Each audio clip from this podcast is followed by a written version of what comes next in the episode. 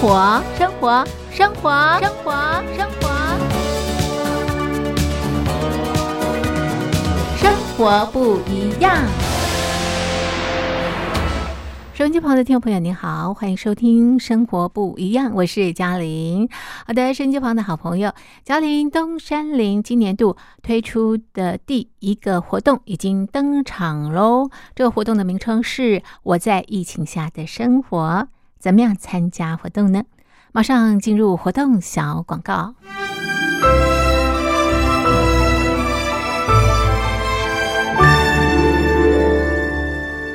我在疫情下的生活。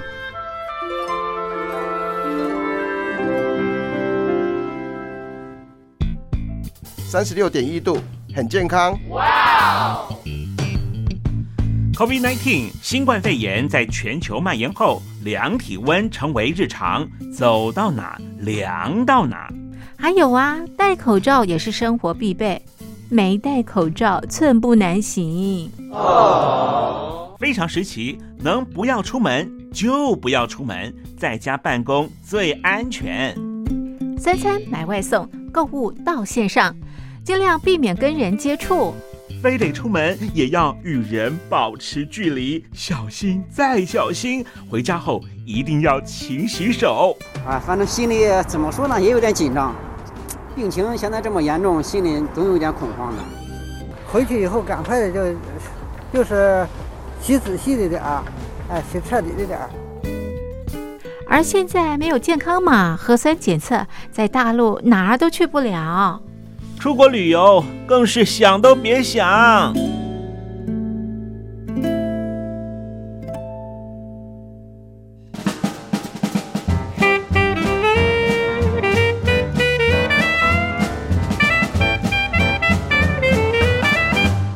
COVID-19 新冠肺炎发展至今，你我的社交方式、饮食习惯、娱乐形态、工作模式都产生变化。你的生活因为 COVID-19 新冠肺炎又有什么样的改变呢？马上写下来参加征文活动。我在疫情下的生活，就有机会得到短波收音机哦。活动从三月一日进行到五月三十一日。来信请寄台北邮政一七零零号信箱。台北邮政幺七零零号信箱，嘉陵东山零收。电子邮件请寄 lily 三二九 at ms 四五点 hi net 点 net，l i l i 三二九 at ms 四五点 hi net 点 net。我们期待您的来信。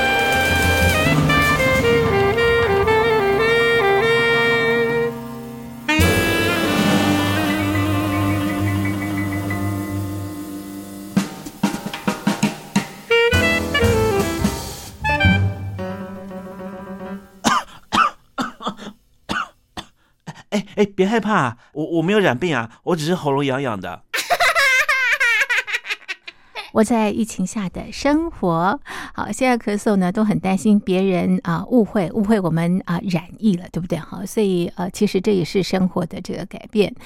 好的，这是啊嘉陵东山林今年推出的第一个活动。我在疫情下的生活，我想 COVID-19 新冠疫情对我们的生活影响方方面面，相当相当的大哦。收音机旁的听众朋友，感触一定非常非常的深刻。只要写下疫情对你生活的改变，寄给我们，就可以参加抽奖，就有机会拿到我们的短波收音机。活动进行到五月底，请大家告诉大家，赶快来参加活动。嘉陵东山林在台北等候听众朋友的来信喽。讲安东眼泪一点都无痛，根本是为了相爱得到，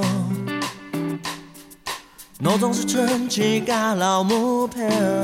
Ada yang berjuang hanya melewati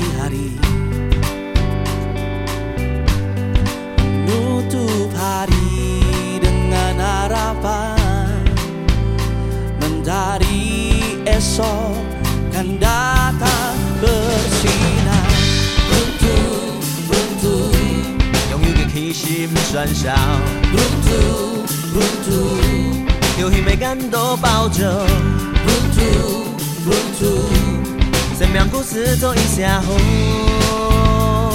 当作一场游戏就会好搞。Cinta pernah membuatmu galau, tak tahu apa membuatmu risau. Hati masih menyimpan rasa terkurung di dalam dada.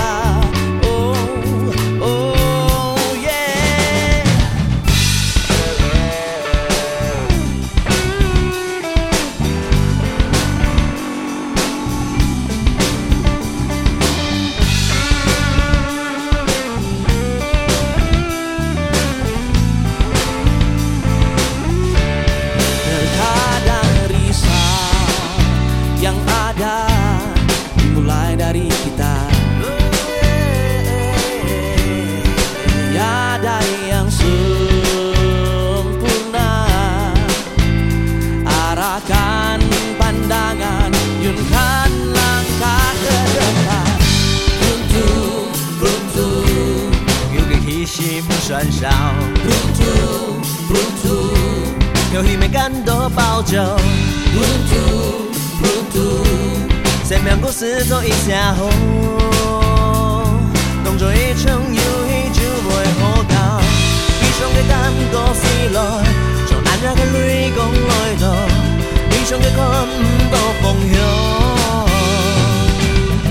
在看不到相空的天空，太以后开始這場是夢，與夢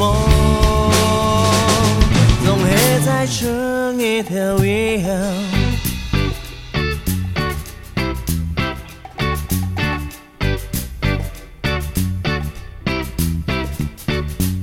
Kimi to 兩個朋友安多，安多安多，當時客家話嘅人咪安多，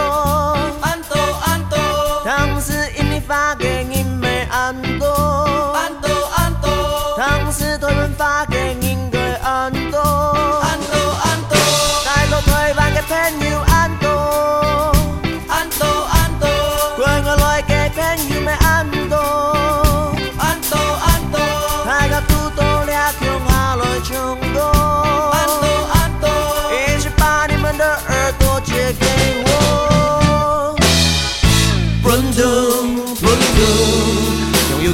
有嘅氣息唔算少。Rundu Rundu，有一枚感動抱着。Rundu Rundu，生命故事做一下好，當作一場遊戲就會好搞。Rundu Rundu。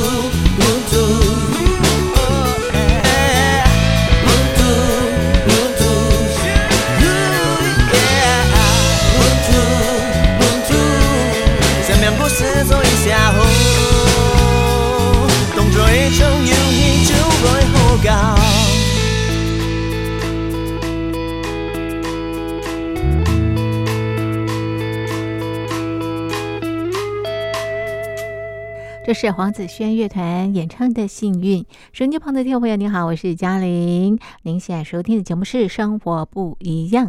OK，今天是中华民国一百一十年，西元二零二一年四月十九号，星期一。今天在《生活不一样》节目当中，我们进行的单元是新书阅览室。今天呢，我们阅读的这本书，哇，好特别哦！这本书啊，原本啊，作者他是作为这个论文研究的这个主题，那研究完之后呢，因为引起关注，所以呢，啊，出版成啊这个书籍跟大家分享啊。那么他研究的是啊这个性产业啊，我想在大陆啊或者任何地方都有这样的一个呃性产业啊。那么这个产业也随着时空的这个呃推移啊，有了不同的这个变化。那么以台湾的这个情况啊，提供给我们大陆的朋友参考。好的，我们现在呢就进入单元。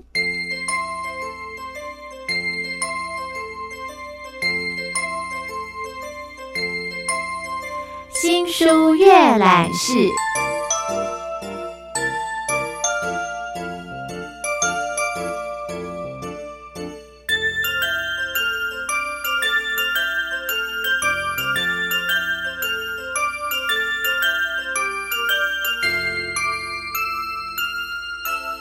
好的，那么今天在新书阅览室单元当中呢，我们电话啊连线啊给这个呃张荣哲张先生啊，他是警察，那么他做了一个研究，是呃性产业的这个呃研究，这是他的论文。那么他的论文后来也引起关注，所以现在写成书啊，让大家可以啊一窥啊性产业的一个。呃，状况啊，好，我们先请张先生和所有的听众朋友打招呼。哎，主持人好，各位听众朋友，大家好。是，我应该叫你阿 Sir 哈。可以，可以，谢谢，谢谢。好，哎，你怎么会当警察呀？就刚好有去考啊，那个时候本来备取，没有选上正嗯嗯。然后本来要去念大学，本来要去念大学然后后来就是有通知说有有被取到。就是说要不要去报道这样嗯嗯嗯。那后来就有去报道，之后就当警察了这样。是高中毕业之后，然后呢被取，然后当了这个警察。嗯，是。那啊，当了警察之后呢，我们刚刚提到你研究的论文呢是性产业啊这个主题哦，这个主题太特别了，你怎么会去研究这个主题呢？为什么？因为我们研究所上的教授其实对这个主题也是有持续在研究，然后他就是课堂上也有讲到类似的、类似的那个题目，然后我刚好就是想说，哎，我好像有发现这个东西是比较新兴的状况，这样，嗯嗯，我想说，哎，那可以做这个研究，是，因为都还没有还没有人做嘛，我就想说，那不然我来做看看好了，是这样。好，因为你后来念了这个台北大学犯罪学研究所，对不对？对，是的。然后后来就研究了性产业 这个主题，然后呢也完成了这个论文。其实过程很不容易了哈。那完成之后呢，突然呢这个论文呢引起大家的关注，所以后来才有我们现在看到的这本书，呃，任性出版公司出版的《楼凤信淘金产业大揭秘》啊。那讲到这个“楼凤”这两个字，很多人不太了解，它是一种呃性产业的一个经营的模式啊。这个模式是什么样的一个模式啊？哦，楼凤这个东西是从香港那边传过来，因为他们那边就是也是不能作为媒做媒介或是开妓院这样都不行，但是他们可以接受个体户在工作，所以他们就是会在一个套房里面会有一个性工作者在。提供服务，然后他可能会有一整栋套房，一整栋大楼都是在做类似的、类似的性产业这样。然后他就是叫一楼一凤。嗯，如果就是有兴趣的话，可以看一下吴君如主演的《金鸡》这部电影。嗯嗯，里面就有详细的描写这样。嗯哼哼哼。然后这样的一个模式也转到台湾来。哎，对，这个模式就是很符合现在的社会情况，所以就是现在。东南亚地区啊，然后台湾啊，然后韩国、日本、澳洲都有类似的这个使用方式啊。是。然后查资料，好像德国也有吧，就是很多国家都类似这个方式在在从事性产业这样。嗯哼哼哼。其实啊，讲到这个性产业，各个地方都有啊。不过呢，这样的一个模式跟过往的传统的性产业的模式差别在哪里啊？过往的性产业比较大众，大概就是呃最。最古早就是会有个妓院嘛，然后再来后来就演变，因为有电话家用电话之后，就变成有应招站的模式，就是会有他会带到带到你家，或带到你指定的地点去提供性服务。然后后来就是因为这个状况比较容易被警警方查获，或者是他有各种的问题之后，又改变成为现在的楼凤模式这样。嗯哼哼哼，是。那你刚刚提到说这样的模式符合现代化，为什么符合现代化？呃，一些我在我的研究里面会发现，就是说，因为大家现在的使用通讯软体的习惯，嗯，比如说台湾是使用诶赖嘛，赖的使用率大概普及已经到达九十二趴，嗯，就台湾城有九十二趴都使用赖，嗯，那我就使用赖来做媒介的时候，会非常的容易，而且大家的使用的上手度也非常够，嗯，然后再来就是因为赖的这个。软体很有特色，就是韩国软体，但是它的公司在日本，嗯嗯，造成警方追缉的部分也是非常的困难，这样，所以它就在这个土壤上蓬勃发展，这样。嗯哼，那你跟我们讲一讲，你怎么样去进行这样的一个研究啊？那个过程？过程的时候，当然就是本来一开始就接触到这些东西，因为就是有一些地方人士就有跟我讲说有这个东西，然后后来我就是把这些资料拿给。给我的指导教授看，嗯然后他就说，哦，这个东西就是蛮新颖的，就是没有过往没有人研究过，嗯。他就说叫叫我开始收集一些资料，然后看有没有其他国家有没有做过类似的研究，然后后来就以这个主题为契机，然后做完成了这个论文，这样。是这个三言两语就讲完，但是呢，过程很不容易，对不对哈？你进行的是这个 呃呃值的研究跟量化的这个呃研究哦，那你怎么样来进行呢？呃，直话访谈的部分的话，就是请那个一些以前的认识的学长啊，帮我介绍一些地方人士，曾经有从事过这类型的工作的更生人，然后让我来访谈这样。嗯嗯，啊，量化的话就是就是收集各机房的资料，那个时候在网络上收集了四十几件吧，然后就过滤看有些是诈骗的啊，那有些是剥皮店的，然后最后找了四间比较稳定的、稳定提供每天报班资料的机房，嗯。然后就统计了半年份，那每天都要统计这样，统计了半年份的报班资料，然后以此为基础来做统，再做分析这样。嗯哼，这是量化的部分。刚刚直化的部分啊、其实要去访谈，对不对哈？访谈的这个对象有性工作者，还有哪些人啊？就是性产业链上的，比如说业者啊、前客啊、机头啊，嗯然后嗯机房的从业者啊，然后性工作者，因为研究伦理的方面，我们就不能使用，所以就是这个部分我们就后来没有呈现在论文里面。那我们在书里头看到的是呃中介的这些人，是不是？哎、对，就是他是有些负责媒介客人嘛，啊，有些负责提供资讯，比如说报班给报班给客人知道，然哦后做一些同整，因为每个机头可能手手上会有几个小姐，那他可能就是要跟各大的机房报班说，哦，我今天有几个小姐要工作，嗯那然后让他们来传播这个消息，这样。嗯，那你是警察，他们还敢让你访问吗？哦，因为他们都是过去有过去曾经有被取缔过嘛，嗯那他现在是更生人的身份，那我是说我我是警察，那我们本来查访这些更生人就是我们的工作，嗯那，以以这个身份来跟他们讲的话，他们反而会比较愿意跟我讲这样子，哦是哦，就是因为你哦是警察嘛，所以他本来就要让我查访啊，嗯哼哼哼，那我跟他讲说啊，我是做学术论文使用，那他就是也是相信我这样子嗯，然后当然是学长也是帮上很大的忙，是是。那你在采访的过程当中遇到最大的困难是什么？采访最大的困难就是，嗯，因为就是有些是介绍认识的，就不是很熟，是不熟，那他就是可能讲的部分就比较保留一点，就是你要一直追问，然后可能一直追问的话会造成那个访谈对象的不耐烦，这样，嗯哼哼就是，有点麻烦这样。是是。你整个的这个论文花了多少时间完成啊？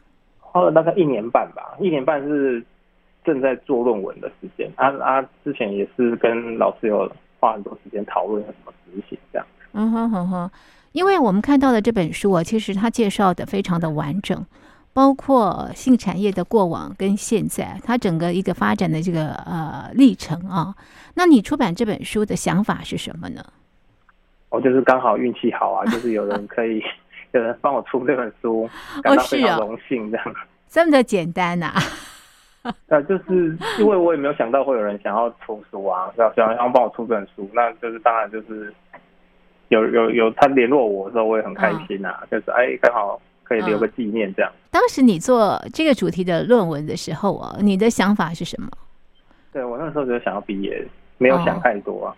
那你想毕业也挑了太难的这个题目来做研究了。对我本来想要做简单一点，后来就、嗯。我也不晓得为什么就因缘际会吧，就刚好就是本来没有要做这个，就刚好在值班的时候遇到有一个更生人来报道，嗯然后他就是说他是做国外机房被中国大陆那边遣送回来，嗯。他刚好补足我最后一块最后一块拼图，嗯，那我就想说那可能就是呃就是要让我做这个题目吧，然后我就开始就是认真的做这个题目这样。嗯嗯嗯嗯，茶器啊，性产业也是你们的工作之一吗？哎，是的，没错。你们平常怎么样茶器啊？平常怎么样查气的话，通常也是去网络上看有没有他有没有报有没有报班啊，所以有没有嗯在我们在我服务的地点报班。那如果有的话，我们就是会联络行政组，然后跟我们会所同仁安排，就是去取缔这样。不一定每一次都成功，对不对？诶，对，不一定每次都成功。然后我们我我工作的地方刚好这些地方也没有什么性产业，所以就 其实没有很大影响。这样，在台湾呢，这个性产业最蓬勃的是在哪些地方啊？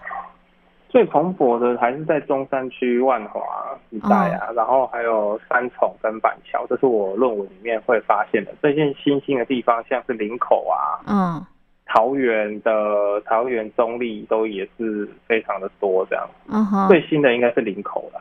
嗯，那么新产业能够发展的地方需要有什么样的条件？呃，我的这个楼凤的话，大概就是交通便利，嗯然后住商混合的套房嗯哼，很多嗯的地方，大概是这两个因素啦。嗯哼哼哼。嗯，好，那这个呃住商还有这个套房啊、用这样的方式来从事性产业，是因为它的成本比较低吗？还是有其他的好处？应该是说风险比较低啊，因为说？第一个就嗯是说，因为你套房嘛，如果你整间大楼出租套房的话，可能有三五百间啊，嗯那你可能里面有五间是在从事这个东西的，那你要有点像大海捞针，你真的要叫警察每一间都清查的话，可能也很困难的、嗯哼，它就是呃风险比较低，因此成为一个性产业的一个方式。对对对，如果说是套房的话，我们要进去搜索，还要申请搜索票。呃哦，如果说是汽车旅馆或是旅宿业的话，那我们就是会依照相关的法令进行临检，这样。嗯，所以你们要抓这些性产业也比较困难了。目前呃，对，依照台湾的法令来讲是这样，没有错。是，即便抓到也不能判罪，在什么样的情况之下才能够判刑啊？也不是说没有判刑，是处罚的方式不一样，因为我们说？目标是做刑法的处罚，就是是媒介的部分，像是马夫啊，或者是机房，对，或者是那一种那一种是刑法的部分，而抓到嫖客跟提供性工作者的话，是以社会秩序维护法来罚钱，嗯嗯，那他们就是只有罚钱而已。哦，是好，所以为什么这种这个楼缝现在成为一个趋势，就在这个地方哈？那但是也也造成你们要查气的一个这个难度了。呃，对，是是有一定的难度在。是好，我想先介绍到这边呢，我们先来欣赏一首好听的歌曲，歌曲之后呢，我们再来呃看这本啊、这个楼凤性淘金产业大揭秘。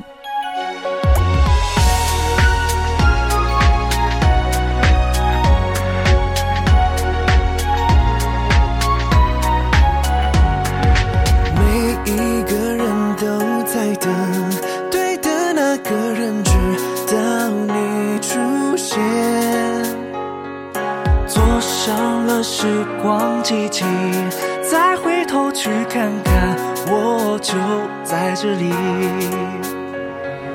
樱花盛开的季节，不应该再有谁紧闭着双眼。牵着手我们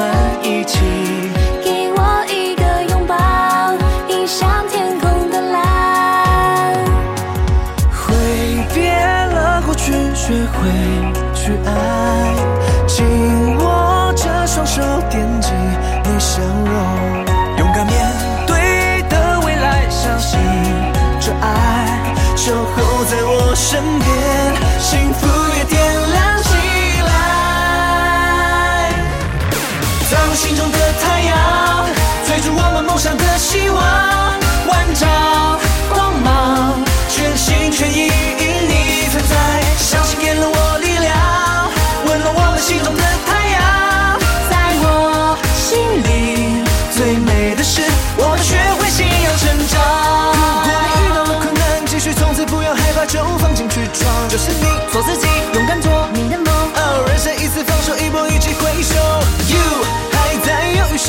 想到这里，时间已经早就过了一大半，就放手往前冲，不要顾虑这么多。我们是南拳妈妈，为你加加油。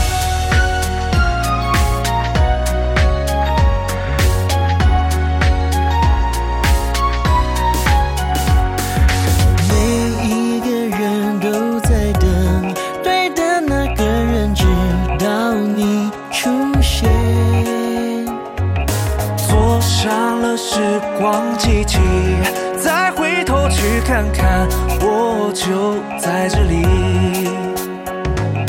樱花盛开的季节。不应该再有谁紧闭着双眼。牵着手，我们一起。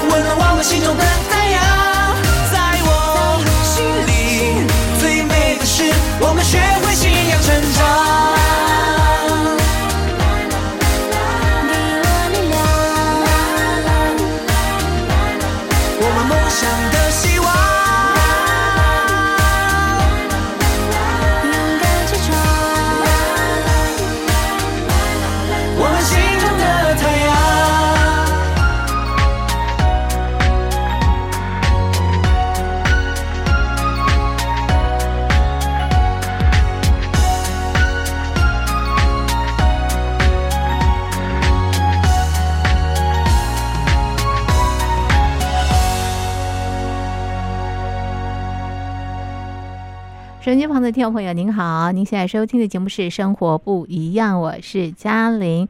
我们进行的是新书阅览室单元。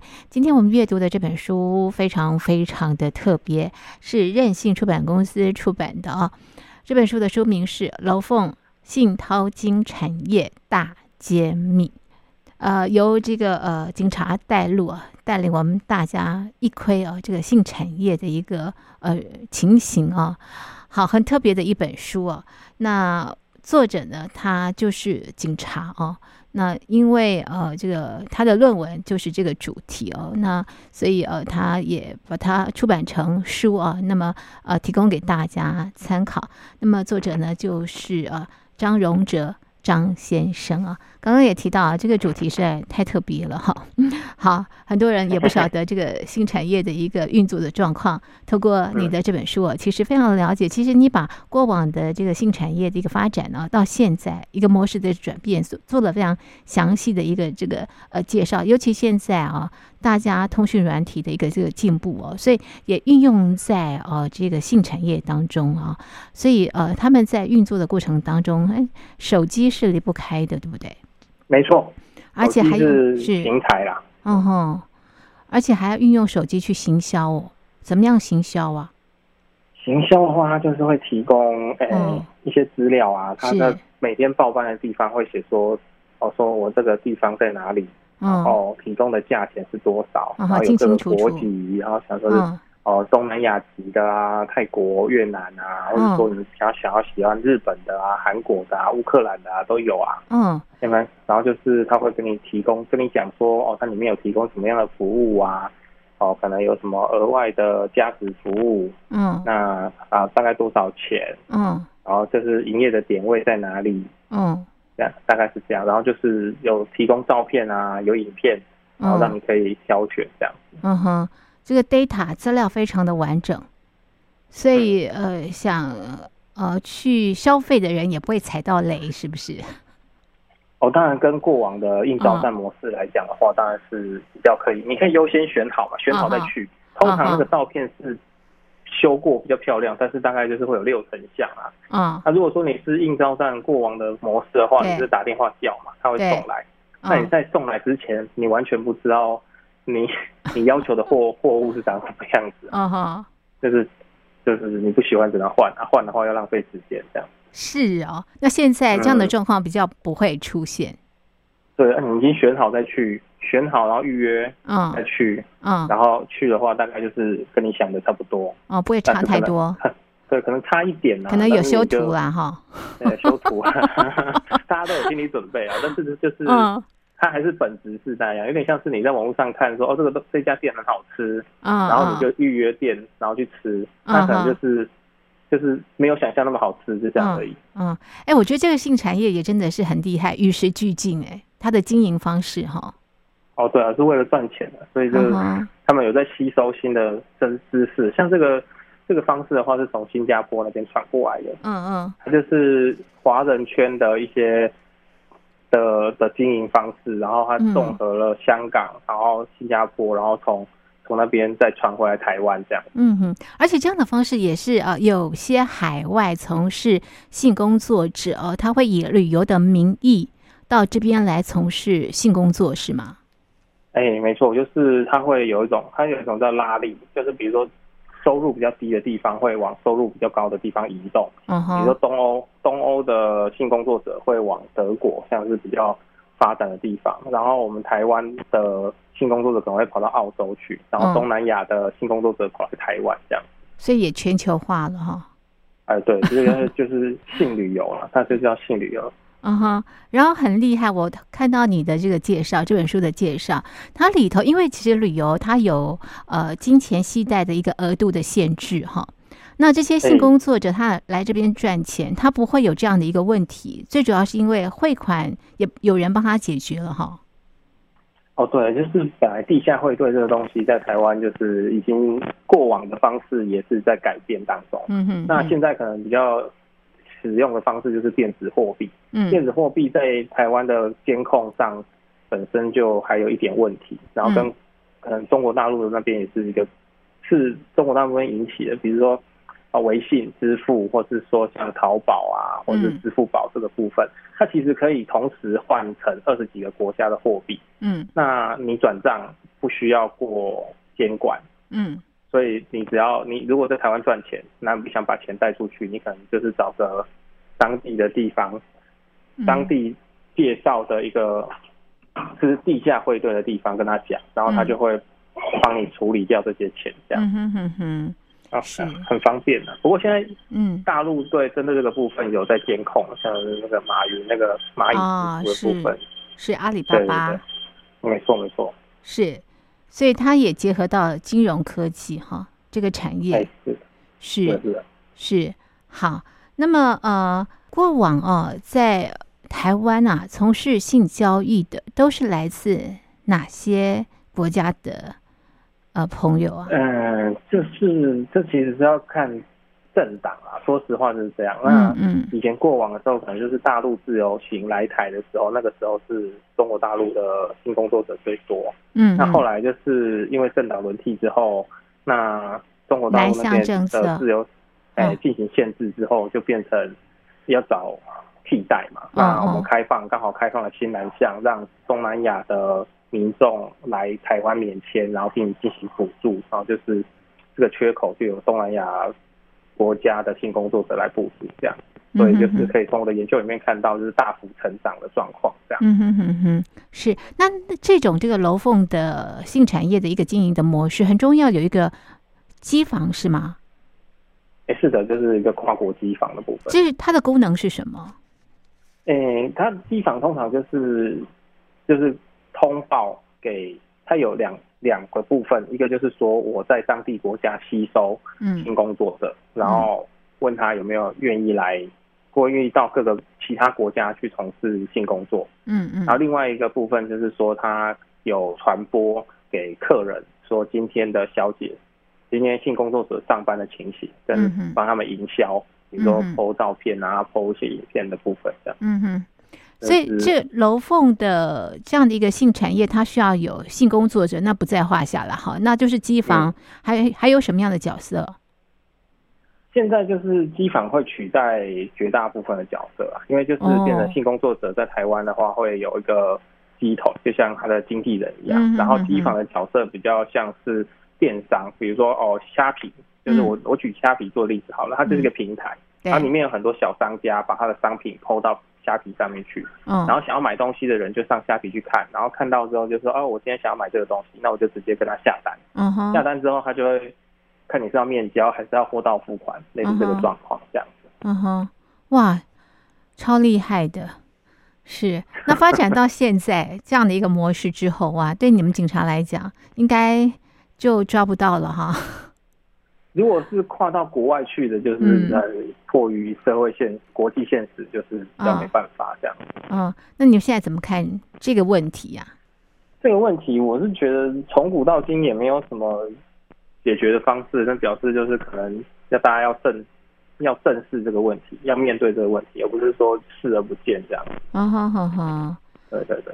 其实有在讨论要不要合法化了。那关于合不合法哦，合法化这个议题，你是怎么看的？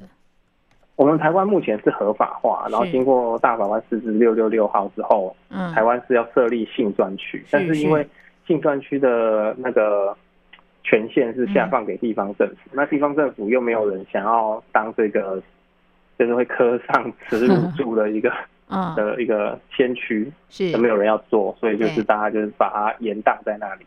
哦，那当然，台北市跟嘉义市是有曾经讨论过这个话这个问题啊，但是后来就是因为社会舆论的部分，让他们不了了之，这样。嗯哼哼哼，是好。那你从啊、呃之前未研究之前到完成了这个论文的研究之后哦，那你现在对于这样的一个性产业，你的看法有什么样的差异啊？或者是有什么样的发现？就是我当初会，当初当然会还是有持续在举例这个东西嘛。他以前会觉得说，哦，他可能被抓进来之后，听他听那个性工作者讲，就是他可能有各式各样的不堪的过去，所以他必须来做这个工作。嗯那我们就会把这个过错归咎于呃马夫或是鸡头嗯哦，或者是去消费的性性消费者。嗯。可是做了这个研究之后，发现哦，消费者他可能有也有什么样的有什么样的问题，所以他必须去消费，比如说他交不到女朋友，嗯，或者说他离婚，嗯，或是他去可能当兵或什么之类，有任何有还是会有这种需要，嗯哼，那你要怪他吗？可能也比较难。嗯哼，然后再来就是说哦，剥削的程度，因为我们都会认为就是鸡头啊或者是什么的是在剥削这些新工性工作者。嗯哼哼对，但是他也有他也有提供服务啊，就变成就是这个是一个专业化的问题，因为他就是让性工作者专业，就是专门在做这个性工作，那其他的部分行销部分就是由机头或是由那个前客来负责，嗯哼，他就是负责帮他行销，让他可以专心的做这件事情，然后收取一定的手续费。嗯，那可能后来就是他控制了客源之后，他的手续费收取的越来越多，嗯，所以造成他的剥削程度越来越重。嗯，然后后来才慢慢的演进，变成这个楼凤，我这个我现在做这个研究旅游楼凤这个部分，这样。嗯哼哼，就去掉了原本剥削的呃前客的部分，嗯哼哼，那就是本来从五千块的薪一次的价金嗯降低成三千五百块，嗯哼，类似这个状况这样。嗯哼，所以你可以比较客观的去看性产业，呃，我会发现就是说，如果可以合法的嗯。让他们需要从事这项工作的性工作者做这件事的话，当然是对社会对各方面都比较好。第一个就是国家可以收到税嘛，嗯，那、第二个就是性工作者可以得到钱，对，然后消费者可以得到服务，嗯，那我们其他社会大众也不会担心就是有传染病什么问题嗯造成扩散这样子，嗯，所以最终是比较好的。最终合法化是最重要的，呃，合法化的话是现在是合法，但是没有人成立性专区，所以就是要大家共同面对这个问题。合法了，那么没有性专区，有没有性专区为什么重要？有没有性专区为什么重要？因为法律规定就是要成立性专区啊。哦，那是因为台湾的法令。那我在研究里面有个建议，就是说把现在的铝塑业嗯。直接就是当做它是性专区就好了，因为嗯这些铝塑业本来就 有很大一部分就是在从事这样的工作嘛。嗯哼哼，不是哦，不是说从事性交易的工作了，是他本来大家都会啊、如果你今天想要去休息一下，你可能就会去嗯。汽车旅馆，嗯哼，哦那嗯哼类似，它本来就是拿来提供这样的服务的地嗯，就是比较好管理，是不是？哎，对啊，它铝塑业本来就比较好管理啊。我们本来这铝塑业就就有相当多的法规在管理，那我们嗯只要就是承认它是新专区，嗯嗯，就可以迎刃而解了。嗯嗯嗯嗯，是嗯好。那从研究呃论文到出书啊，借由这本书或者是论文，你想传达给社会大众的事情是什么？啊，那给社会大众就是，其实这些东西都是在我们面前，大家都知道，但是没有办法解决，嗯，然后便选择视而不见，然后也可以看得出来说，哦，政治人物对于呃一些没有选票的事情，或是说会造成他的连续选呃下次选举上的困难的东西，就会不愿意去做，这样可以嗯明显的感受到。嗯，所以你觉得应该要正视这个问题？哎，对，因为它就是每天都有在发生啊，是，那你而且它有越来越严重。嗯，越来越严重是，哎，比如说，哎，我为什么会觉得它越严重？是因为之前的研究里面是从东南亚跟中国大陆那边的人过来。嗯那比如说好了啦，那如果他带了什么病进来呢？嗯那他就不受到监管，然后就呃，如果造成大规模的传染流行的话，不是很危险吗？哦，是好哇！我想很少人想讨论这个问题哈，但是呢，它的确是问题，是需要大家去面对解决的。是的，OK，好，今天也透过呃这个张先生啊带领我们看到的这个信淘金产业的一个这个呃情形啊，那我们的讨论呢，我们的介绍呢就进行到这里，非常谢谢张先生的介绍，谢谢您。谢谢。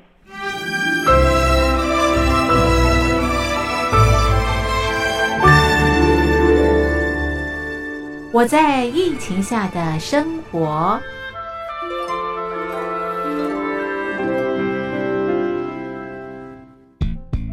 三十六点一度，很健康。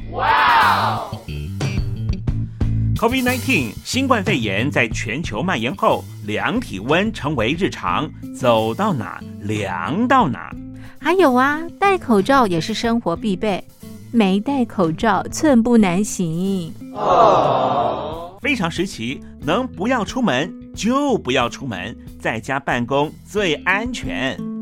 三餐买外送，购物到线上，尽量避免跟人接触。非得出门也要与人保持距离，小心再小心。回家后一定要勤洗手。啊，反正心里怎么说呢，也有点紧张。病情现在这么严重，心里总有点恐慌的。回去以后赶快的就就是洗仔细的点儿，哎，洗彻底的点儿。而现在没有健康码、核酸检测，在大陆哪儿都去不了。出国旅游更是想都别想。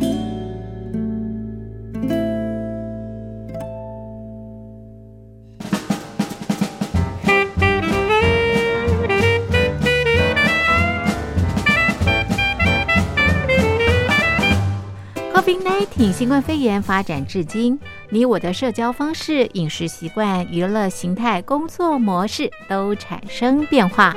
你的生活因为 COVID-19 新冠肺炎又有什么样的改变呢？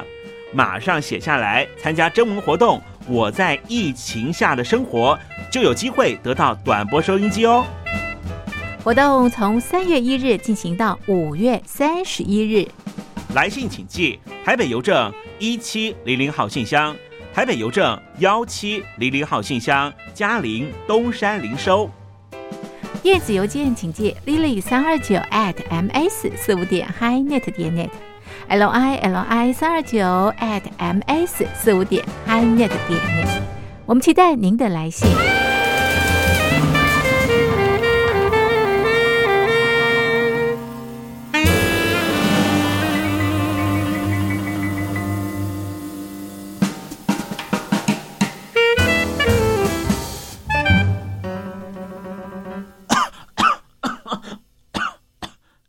哎，别害怕，我我没有染病啊，我只是喉咙痒痒的。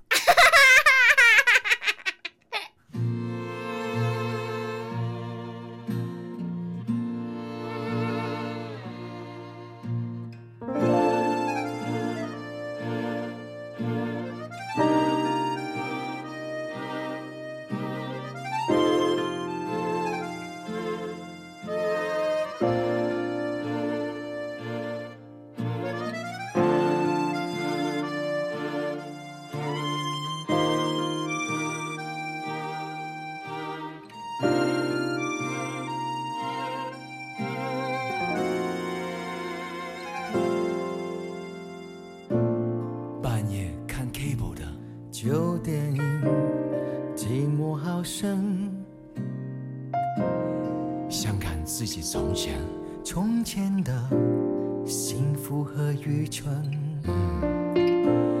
电影里主角回头的泪痕，那泪痕，忽然好想旧情人的柔软双唇。人一辈子常常只有只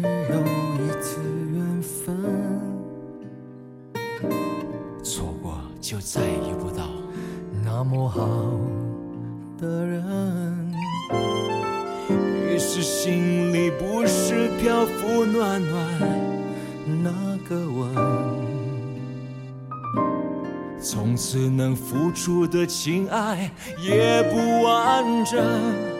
我不自禁找寻，很想他的情人，但是没有谁有像他的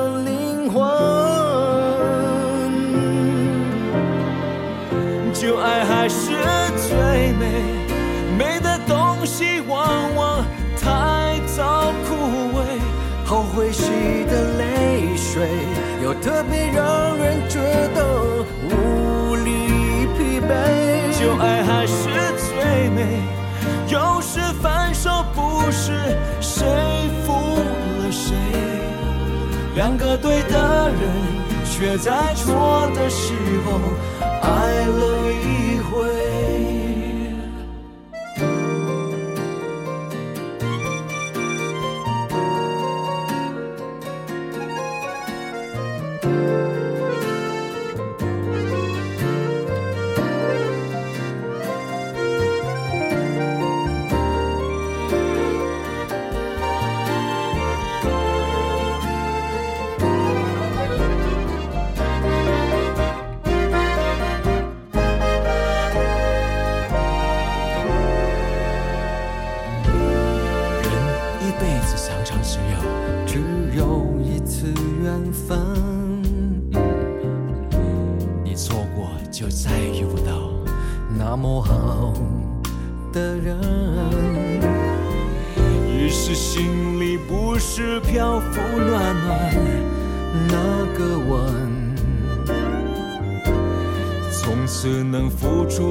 情爱也不完整。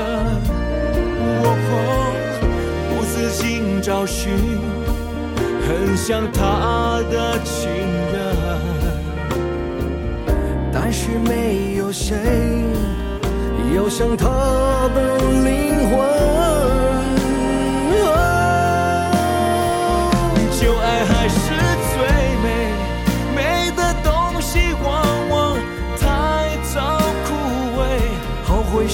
的泪水，又特别让人觉得无力疲惫。旧爱还是最美，有时分手不是谁负了谁，两个对的人，却在错的时候爱了一回。旧爱还是最美，美的东西往往太早枯萎，后悔时的泪水，又特别让人觉得无力疲惫。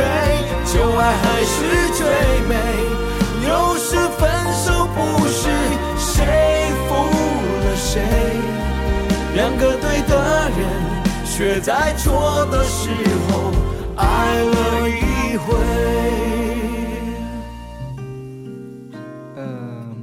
所以你觉得旧爱还是最美吗？